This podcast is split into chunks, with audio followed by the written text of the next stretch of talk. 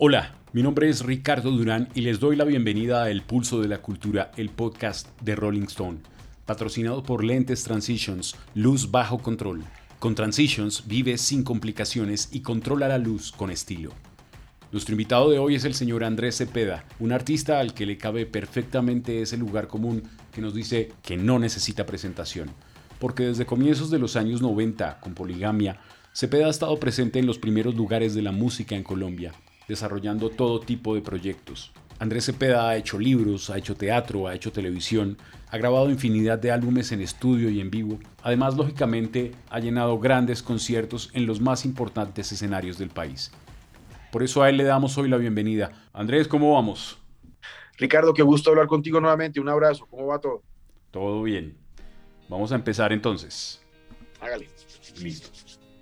Bueno, la última vez que hablamos recuerdo mucho que terminamos en un punto en el que hacíamos como un listado de álbumes ahí, como álbumes de cabecera, y me llamó mucho la atención que prácticamente todos los que mencionó eran álbumes de rock. Sí, había Led Zeppelin, Genesis con Peter Gabriel y con Phil Collins, Toto, bueno, una cantidad de, de discos, pero casi todos iban por el lado del rock esos álbumes y ese tipo de música, ¿qué, representan? ¿Qué le ofrecen a usted en el contexto de la música que hace? Bueno, no era la música que, heredaba de los papás ni de los hermanos, excepto con unas excepciones de los hermanos, pero, pero muy pocas. Era, es, pero es la música con, que estaba a mi alrededor, con la que crecí, que no era propiamente de mi casa. Era la música que me encontraba yo en el colegio, en la universidad, con mis compañeros, con los amigos, y era la música que me, que me inspiró pues a, mi primera aproximación al, oficio de la música, que fue el rock. Entonces, eh, son como eh, pilares muy importantes para mí en cuanto a que son propios, a diferencia, digamos, de, del gusto por otro tipo de géneros como el bolero, como la música antillana y eso. Estos eh, me gustaron a mí solito, nadie me los mostró, no, no estaban en la casa, yo, yo mismo los fui encontrando. ¿Y cómo los encontraba? Porque en esa época no teníamos ni redes sociales, ni Spotify, ni nada de eso. ¿Cómo los encontraba en los 80, que es como cuando... Era mucho más interesante, de hecho era mucho más interesante, era más difícil, pero más interesante. Porque mm, primero había, había, una, había eh, unas fuentes que eran, que eran muy reales, en las cuales uno confiaba mucho. La primera de ellas, el voz a voz, ¿no?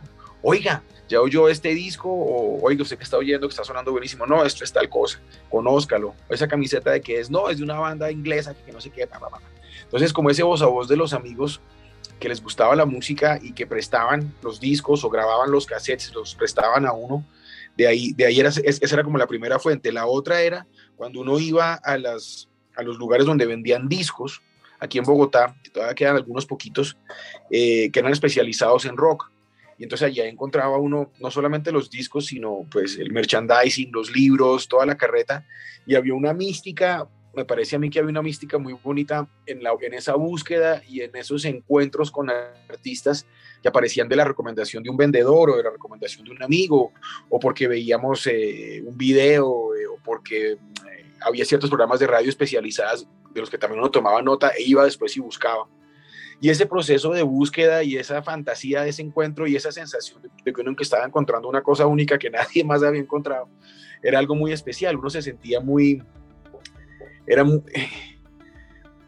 uno se sentía que establecía una relación muy directa y muy real con esa música, con ese artista. Y, y esas, esos álbumes y esos artistas pues empiezan a ser parte de uno y uno hace su propia, uno construye su propia relación con eso, y uno tiene su propia versión de, de cómo se los imagina, después cuando ve el video, si alguna vez los pudo ver en vivo, pero uno construía muchísimo de un imaginario basado en la música y basado en esas pocas, en, esa, en, esos pocos datos y en esa poca información que teníamos, y esa mística personal que cada uno le imprimía a su relación con esos, con, con, esas, con esos trabajos, me parece que es una cosa muy bonita que difícilmente se logra hoy en día, ¿no? Como darle ese valor tan grande a, una obra, a un álbum que uno compraba y atesoraba y cuidaba y coleccionaba, ¿no? Eso, eso, eso tenía una cosa muy especial. Eh, y la manera de llegar era esa, voz a voz, las tiendas famosas aquí en Bogotá, y mm, algunos programas especializados de radio que lo remitían a uno precisamente a hacer esa búsqueda. Con todas las cosas buenas que puede tener Internet y las redes sociales, se pierde un poco esa mística ahora que recibimos tanta información sobre los artistas, digamos, porque uno se pone a pensar en esa época, digamos, si a uno le gustaba, por hablar cualquier cosa de los 80, si a uno le gustaba Guns N' Roses, por ejemplo. Solo le gustaba Guns N' Roses, ¿no? Era como una cosa... Pero uno sabía, uno recibía noticias de los tipos cada seis meses, una vez al año, una cosa así. Sí. Y ahora está recibiendo todos los días. Todos los días. Eso hace que sea menos especial, por supuesto. Y también hay otra cosa que tú mencionabas que yo quería hacer énfasis, y es que si tú eras fan de una banda, eso era como ser hincha de un equipo de fútbol, no podía ser como de otra. ¿no? tú, eres, tú eres de estos o de los otros, ¿cómo así que te gusta una cosa y la otra? Antes uno no podía tener esa promiscuidad musical que tenemos hoy, que nos gusta de todo, oímos de todo. Si entramos al teléfono de una persona que esté viva hoy, que tenga menos de 50 años o más inclusive, la, la cantidad, la variedad de música que uno escucha durante el día es tremenda, uno oye de todo. Antes uno era muy, como muy, como muy eh, fiel y apasionado y como enfocado en, dos o tres cosas que le gustaban y de ahí no salía porque sentía que se traicionaba el gusto, ¿no? Y había unos amigos que, que lo miraban uno feo porque le gustaba una banda o nos miraba feo porque le gustaba otra y había como una rivalidad casi que futbolera que me parecía muy simpática, pues, y, que, y que hacía que, los, que, la fanaticada fuera muy, muy apasionada y muy fiel, ¿no? Y, yo me sé los nombres de todos los de la banda, uy, ese no se pronuncia así, ese pronuncia así, ¿en qué disco está esta canción? No sé qué, papá, todas esas cosas hacían parte como de ese acervo que te hacía realmente fan. Si tú sabes bien o no y te has podido conseguir esos poquitos datos o no. Y hoy en día pues lo tenemos como tan a la mano, nos los tiran todo el día encima. Y no solamente de un artista, sino de miles, y, y cada uno publica vainas 24 horas al día, pues empieza a perder un poquito de gracia, sí, la verdad sí. Eh, me parece que esa mística se ha perdido y aunque es chévere tener acceso a mucha más música y a mucha más información, eh, hay cosas que van perdiendo importancia, ¿no? Ese, esa, esa, crítica musical de, la, de una revista, por ejemplo, de la Rolling Stone, o esa crítica musical del especialista de la radio, eh, pues era como, eso era como una Biblia, ¿no? Esa persona hablaba y salía y decía, esta banda, este disco, no sé qué, y todo el mundo, ah, sí, no es tan bueno, o sí, o es buenísimo, ¿no? Y, había mucho valor o se le daba muchísimo valor a toda esa, a toda esa, toda esa crítica que giraba en, torno a los álbumes y, y era como, como súper importante. Hoy en día no, cada artista es como dueño de su versión, si está buena o no. Eh, no yo soy mi propio, yo soy mi propio publicista, soy mi propio periodista a veces. Entonces uno, la gente se queda también con la versión de, de, cada artista. No, no es tan común ver una reseña. No es tan común, el otro día lo hablábamos, ¿no? Eh, ya no es tan común o tan, o tan pesado una reseña sobre un álbum, que era como que, uy, no, fulanito dijo que el álbum no está bueno, escucha, ¿qué vamos a hacer? ¿No? eso, eso ha cambiado mucho también. Sí, lo hablábamos porque decíamos que pues la reseña de un álbum pierde un poco de sentido porque cuando el álbum sale, la gente ya conoce seis canciones de ese álbum, oh. ¿sí? Es, es, complicado. Pero ahora que mencionaba este, esa promiscuidad, fíjense que yo siempre recuerdo lo que encontrábamos en 88.9, que fue una emisora clave en nuestra época. Sí. Y era que en un momento dado uno oía a Laura Pausini, después oía a Guns N' Roses, después oía a YouTube, a Tears for Fears y luego a Eros Ramazzotti. Entonces era seguramente porque había tan pocos espacios, en esos espacios tenía que convivir todo metían todo lo que fuera en inglés, iba para allá. ¿no? Eh, eh, eh, el anglo no, a veces no distinguía entre baladas, pop, rock, porque era anglo, ¿no? Y había un departamento en la disquera que se encargaba de mandar todo eso y había, no, no había tantos espacios, entonces convivían en la radio esos artistas y esos géneros, ¿no? Claro, que era también un poco como lo que pasaba en los conciertos en esa época, que si venía Soda Stereo, íbamos todos porque no había más. Entonces en un concierto de Soda Stereo había metaleros y había gomelos. Sí, y, y, yo, yo, me acuerdo, tal vez sí fue un concierto de Soda Stereo, que estaba Soda Stereo, Ario Speedwagon y Nino Zagarra, un salsero. Sí. Y uno dice, caray, bueno, y ahí estaban todos, los, los ponqueros, los metaleros, los poperos, los rockeros y los salseros. Y cada uno esperaba su cuartico de hora que le tocara al artista que quería. Pero claro, como no había tantos conciertos, me imagino que, que juntaban los eventos y los hacían un poquito diversos para, para que fuera más gente. Pero mm, sí, eso empezó a, pas eso empezó a pasar eh, en una época pero yo me acuerdo, también por esa misma época eh, eh, existía esa famosa rivalidad entre los mechudos y los ponqueros, los metaleros y los ponqueros, y, claro. y eran rivalidades ah, violentas, ¿no? a la salida del concierto se daban, durísimo. Sí, había que tener cuidado ahí. Eh, bueno, también había otra cosa, ya, tenemos que bajarle un poco a la nostalgia porque estamos quedando estamos no, viejos acá. Pero había una cosa, yo creo que también es muy propia del formato físico y es la capacidad para convertirse en punto de encuentro, porque uno se compraba el disco y convocaba a sus amigos a oírlo y al que le gustaba se quedaba y lo grababa y se generaba esa conexión que también desafortunadamente se ha perdido un poco, ¿no? Sí, yo creo que se ha trasladado un poco al, a la... Cuando tú encuentras un track en alguna plataforma y lo compartes, se, ha reducido a eso, pero era un ritual y era un ritual muy bonito, que era, uy, fulanito llegó a Estados Unidos y trajo unos discos, vamos todos a su, a su casa, ¿no? Y, y, todo el mundo llevaba con sus cassettes y uno compraba los Maxwell, que eran los chéveres, los azules, ¿no? Y, iba uno a hacer las grabaciones y, y generaba unos vínculos de, esa gente en torno a la música y unas amistades. Y muchas veces generaban algo mucho más interesante, que son las bandas.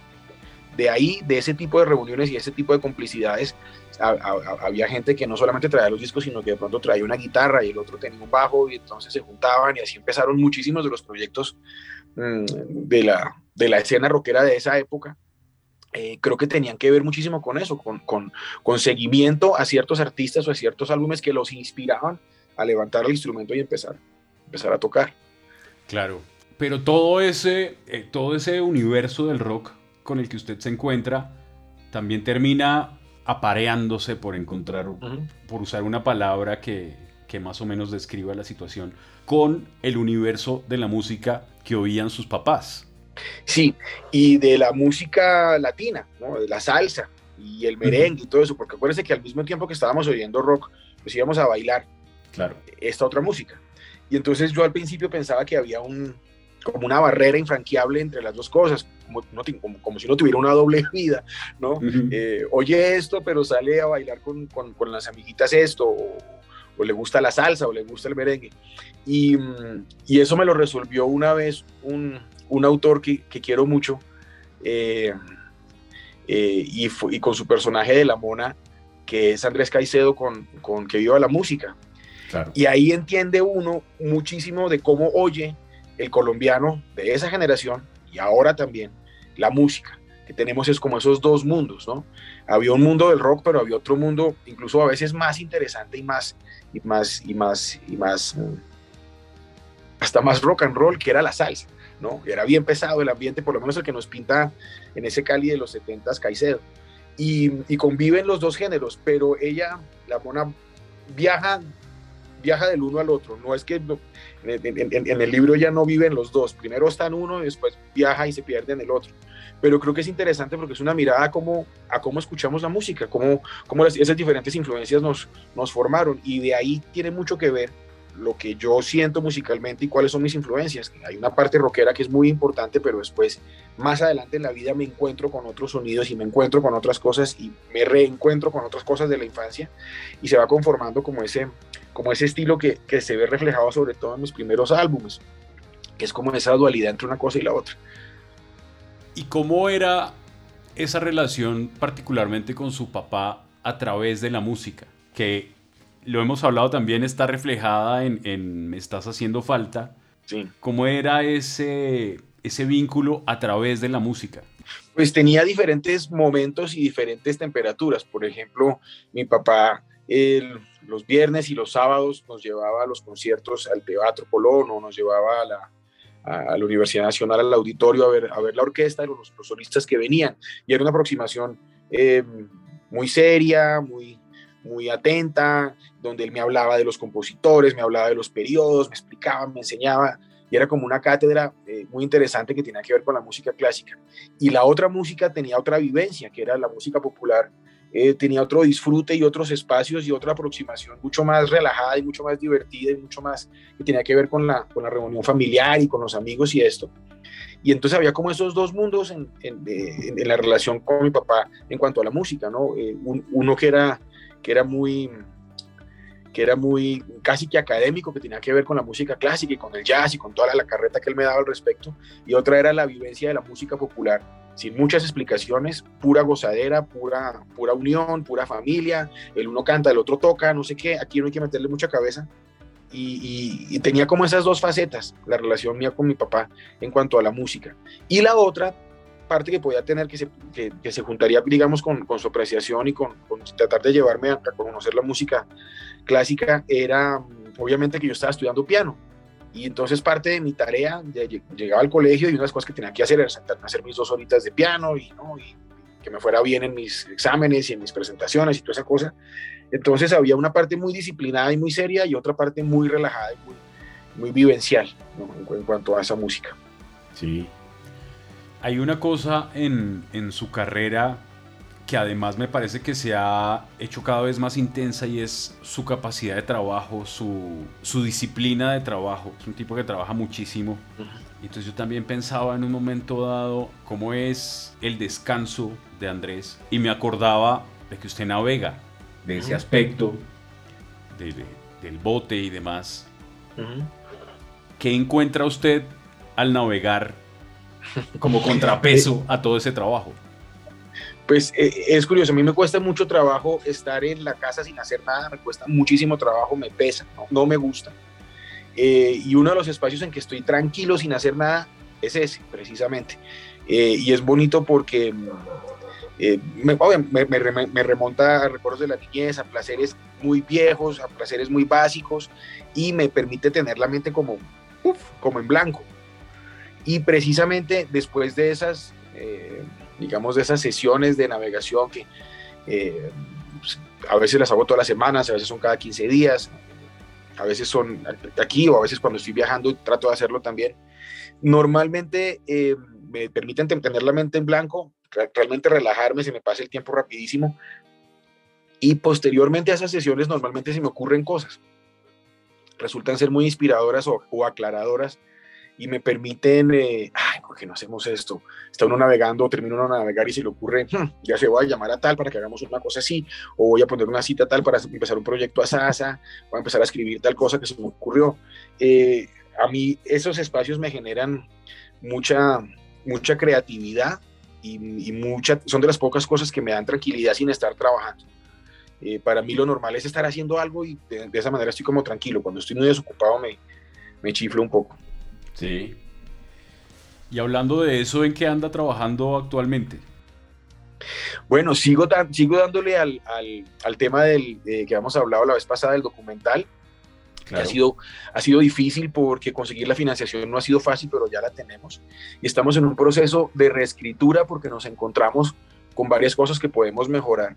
Una de las cuales precisamente hablamos en nuestro último en nuestro último podcast, que, eh, o no sé si lo alcanzamos a hablar al aire o lo, o lo, hablamos personalmente, que era, bueno, ¿y qué tanto de la, de la lucha con la enfermedad quiere meterle? ¿no? ¿Hasta dónde se quiere meter en esa parte privada de su viejo? Y, y, entre otras cosas, esa conversación me dio, me dio luces para, para, entender que tenía que ser muy prudente con eso y respetuoso con eso.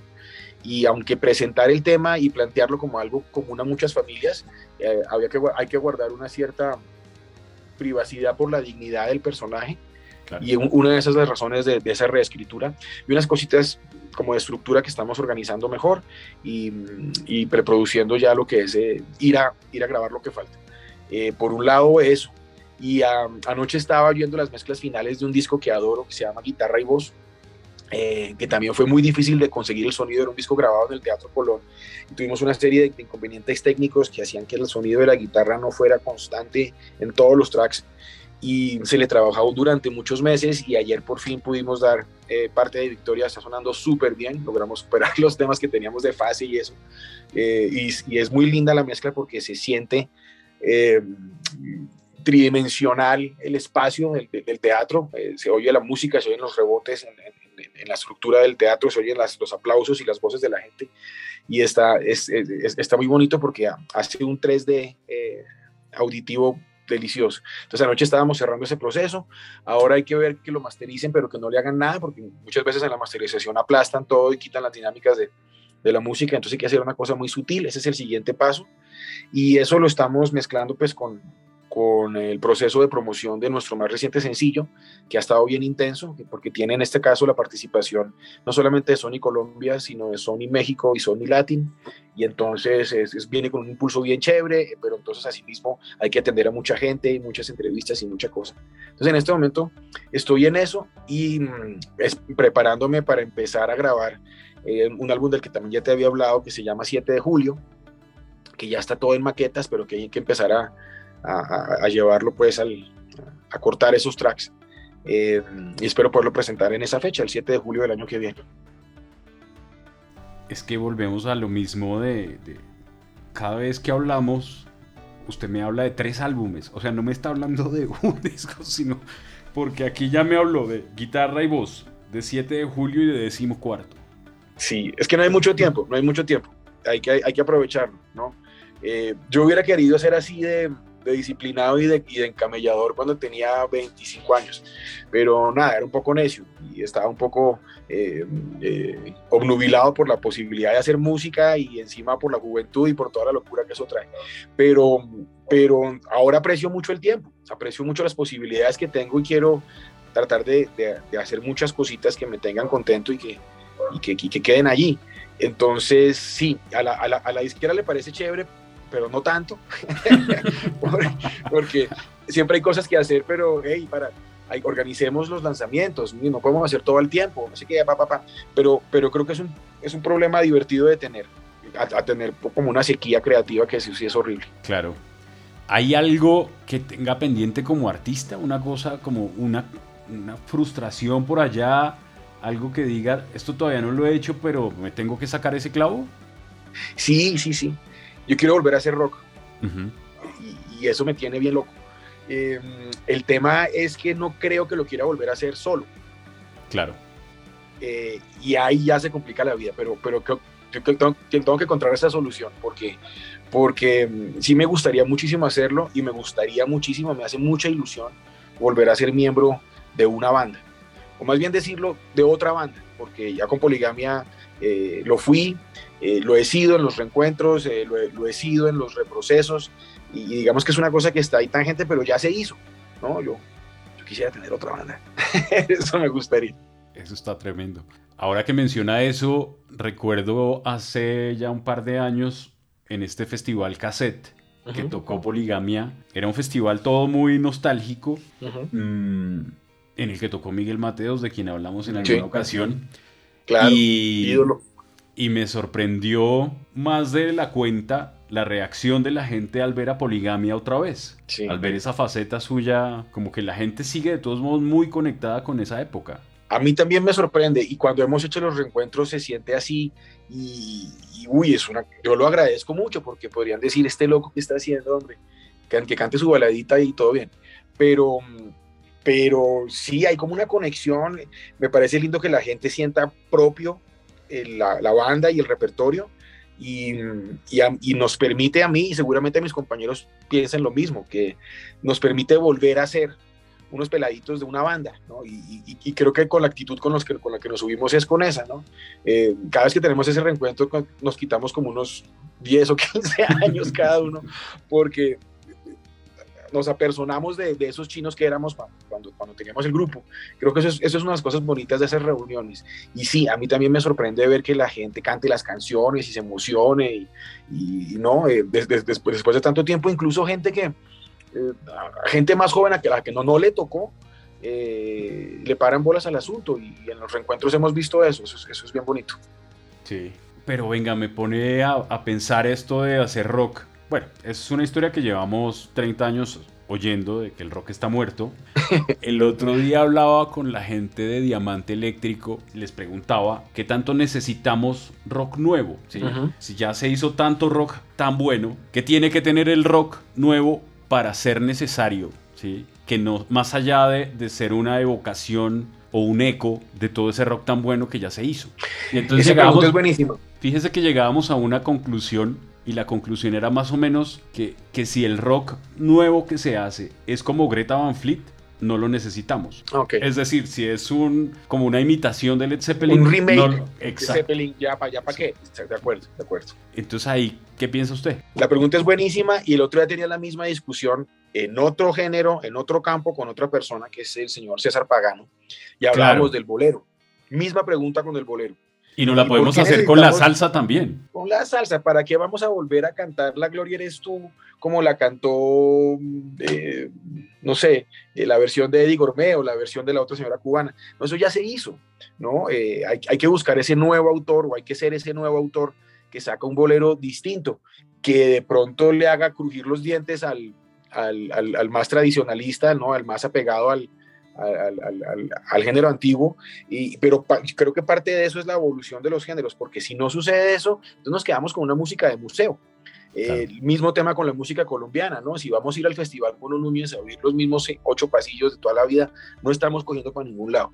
Y precisamente festivales como ese y ese tipo de cosas motivan a gente a que llegue con composiciones nuevas y con ideas nuevas, así a los, a los eh, grandes eh, eh, ¿cómo se llaman? Eh, protectores de la tradición, les, les arda un poquito. Pero sí, pienso que, que las, las, propuestas atrevidas y que, y que obviamente los géneros eh, tienen unas, unas bases que van a ser influyentes siempre, pero en la medida que uno se puede ir despegando de eso, va a valer la pena. Lo que pasa es que es muy poquita la gente que se atreve a salirse de esos parámetros. Pero sí, buenísimo unos pelados que se suban a montar un rock que sea iconoclasta con nuestras grandes figuras que adoramos nosotros, ¿no? Y que, y que, y que creen una nueva cultura y que creen un nuevo seguimiento y que ojalá nos choque, porque si nos choca esto es porque está bien hecho, ¿no? Porque está, está yendo en contra de eso que nosotros creemos que debe ser. Y cuando eso sucede es disruptivo, es porque hay algo chévere. Sí. ¿Y cómo ha pensado, cómo se imagina ese rock que le gustaría hacer? Pues yo pienso que debía ser una, yo me imagino una banda con dos o tres personajes eh, de mi generación y con otros dos o tres personajes muy jóvenes para que hubiera un diálogo ahí chévere precisamente de esas dos posturas. Y, me imagino que es un rock que, eh, que retoma temas que ya son escasos, ¿no? Eh, no, no me imagino unas letras muy románticas, no me imagino unas letras tampoco así muy de, de, party, de como de fiesta, no, sino me imagino unas letras poco más profundas, un poco más orientadas hacia, lo, hacia, la, hacia el comentario social. Eh, me imagino, eso sí, eh, un gran guitarrista. No concibo una banda de rock sin un gran guitarrista. Me parece que es el héroe por excelencia, más que el, frontman. Eh, y, en medio de estas dos cosas cabe mucho, ¿no? Cabe, cabe lo electrónico, pero también cabe lo orgánico, pero también cabe una actitud muy fuerte. ¿No? Por eso digo que debe haber gente joven eh, con ganas de, romperse ahí también para que exista como esa rebeldía y esa, y esa, esa rabia muy propia de la, de, la primera juventud, que es, parte esencial del rock, y un par de vejetes haciendo base y apoyando y dándole como experiencia a, toda la, a todo el experimento. Hablando de, de la experimentación y la exploración musical, uno puede pensar que que a veces se deja a un lado por dos razones. De pronto por miedo de la gente a romper demasiado y, el, y por otro lado puede ser por falta de recursos, porque experimentar a veces cuesta mucho. Es caro, sí. Pero si uno se pone de abogado del diablo, uno dice, bueno, pues miedo Andrés Cepeda no debería tener. Y pues recursos y respaldo también está ahí. Entonces, ¿Cuándo? Creo que... Entonces, ¿cuándo? Sí, exacto. Pues mire, yo, yo, yo le voy a ser muy sincero, Ricardo. Yo hubiera hecho esto antes si a las personas a las que estoy convocando lograra convencerlas de que sacáramos el tiempo. Eh, pero estoy en eso. Vengo haciéndoles campaña. Ya saben que cuando les escribo los llamo para hablarles de eso y ya debo ser como un sirirí para ellos. Pero lo voy a lograr, lo voy a lograr. Créanme que los va a convencer. Y dentro de poco espero poder estar dando alguna noticia. Si no, me mando solo, pero, pero, pero ya tengo un line-up en la cabeza y estoy detrás de ellos y cuando, cuando tengamos la disposición y el tiempo, que espero que sea pronto porque no hago sino decirles, se, dará. Si no, pues me voy inventando yo mi, mi, cosa solito. Muy bueno. Ahora hablábamos de, de, este sencillo que está moviendo Sony Latin y Sony México y esto, digamos, la pregunta puede sonar boba porque la respuesta sería obvia, pero ¿qué tan importante ha sido o qué tan metido en la cabeza ha tenido usted los mercados de afuera? Que usted en Colombia es supremamente fuerte. ¿Qué tanto lo obsesiona llegar afuera? Me interesa mucho porque se me agrandan las posibilidades de, de, de trabajo y se me agrandan las posibilidades también de, de realización de proyectos. Entonces, eh, sí, por ejemplo, uno de los mercados que me interesa, hemos, hemos hecho cosas bonitas aquí en Latinoamérica y en, y en, y en, y en las colonias latinas en algunas partes, pero, pero me, me, parece muy interesante y ya llevamos un rato trabajando y ahí empezamos a ver poco a poco los frutos al, al mercado mexicano. Ahí hay una gran tradición de nuestra industria y eh, son muy fuertes eh, bueno, es un mercado muy grande que consume muchísimo, que, que, genera muchísimo y que hace muchísimos conciertos y hace muchos, muchísimos conciertos a, a, un gran nivel. Y hay mucha gente muy profesional dedicada a esto allá. Y eso es una de las cosas que me atrae. Y me atrae también la posibilidad de llegar a otras audiencias. Una persona que hace música popular como la que hago yo, o, o música pop, música popular como la que hago yo, eh, eh, está interesada en llegarle a la mayor cantidad de gente posible. Eh, hay proyectos de mi carrera que son muy mainstream y muy comerciales y hay otra parte que es muy artística. Me interesa poder eh, eh, financiar mejor lo que hago en, mi parte artística, darme más oportunidades y de pronto incluso encontrar más gente con la que colaborar y cumplir ciertos de esos de esos anhelos o de esos sueños artísticos si, si puedo crecer en, en, otros mercados, ¿no? Y ya lo he vivido antes con otras, con otras, con otras regiones, con otros países. Eh, es un mercado difícil, llevo trabajándole varios años, pero empezamos a ver resultados, ahorita precisamente vamos a hacer unos shows allá. Eh, y cada vez como que vamos creciendo nuestro, nuestra, nuestra poder de convocatoria. Pero sí, mí me parece importante, como un cantante de música pop y música popular, me interesa mucho crecer mi audiencia. Ya, para lo otro hay unos nichos, ¿no? para lo otro hay unos claro. nichos, pero para esto sí me interesa crecer la audiencia. Sí, ya finalmente esto del mercado latinoamericano me hizo recordar alguna conversación con Iván Benavides uh -huh. en la que él decía algo que, que siempre se me ha quedado en la cabeza y es que, no sé, hace 30 años la música en América Latina tenía como varios centros. O sea, estaba eh, Ciudad de México y Buenos Aires en gran medida, en mayor medida. Sí. Estaba un poco Bogotá, Santiago y esto. Pero que con el tiempo esa pluralidad se nos perdió y se nos fue a Miami. ¿Mm? Sí. Entonces, como que uno hoy encuentra que no hay tantos vasos comunicantes entre Argentina y Colombia, entre Argentina, entre Argentina y España, por ejemplo. Uh -huh. mm, y bueno, va un poco la cuña. Es, es algo de lo que tratamos de, o trataremos de hacer nosotros ahora que somos ahí, Rolling ahí Stone en español. Allá iba sí. yo, exactamente. eh, ¿Usted ha sentido eso, que se ha perdido un poco esa pluralidad y se ha enfocado demasiado en, en Miami? Pues es chistoso porque todos esos personajes, el mexicano, el argentino, el bogotano, el chileno, el español, el venezolano, ahora todos se encuentran allá.